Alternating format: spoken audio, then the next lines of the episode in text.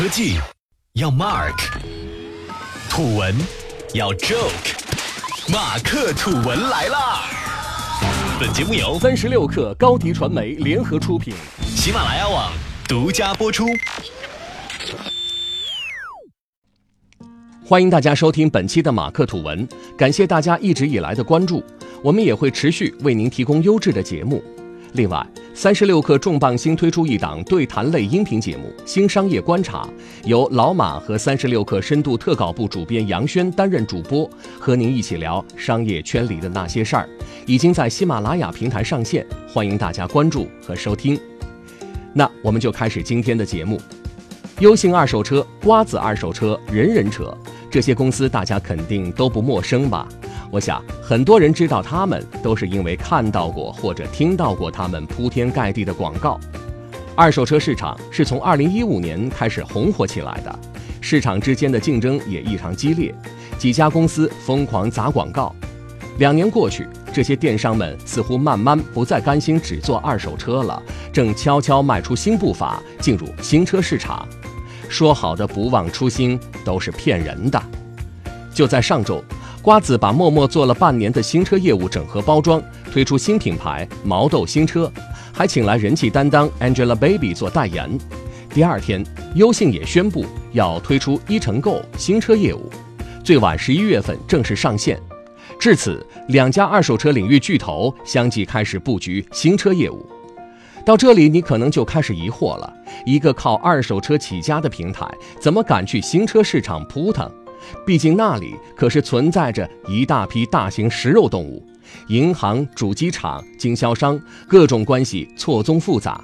那么，二手车电商为什么要做新车呢？他们又是哪里来的竞争资本？其实，他们看中的可不是传统汽车的电商业务，而是汽车金融市场。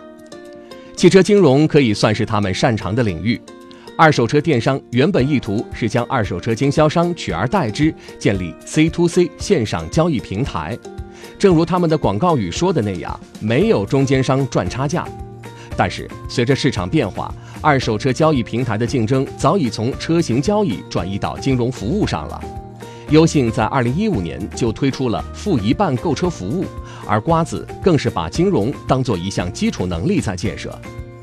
其实最开始资本们注意的也是汽车金融，只不过新车金融一度被银行和主机厂垄断，所以资本们就先迂回到二手车金融这个银行看不上的市场。如今二手车电商站稳脚跟，正试图依靠线上平台的优势撕开新车金融这片红海的缺口。二手车电商们经过几年经营，积累了大量用户，C to C 模式也为汽车金融提供了天然优势。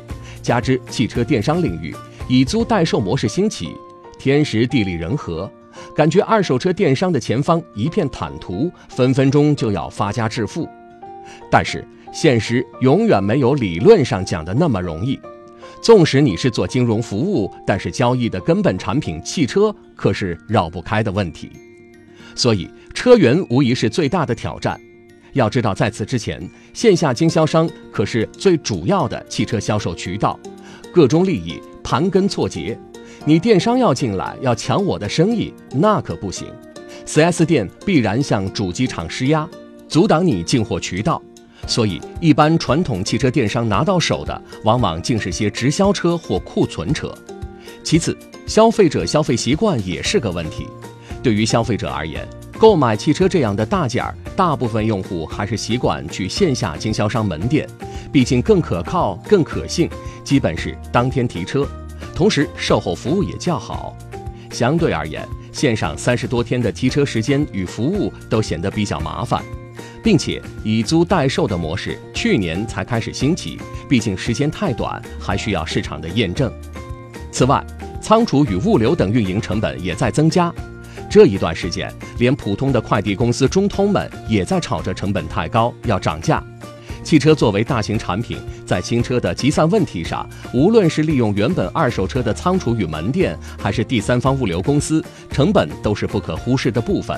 成本过高将直接增加平台业务风险。总之，作为新车金融市场的新玩家，这些二手车电商们还有很长路要走。主机厂、经销商、资本和平台多角色共同角力，未来新车市场可能要出现大震荡。好了，今天的节目我们就先聊到这里，下期节目再见。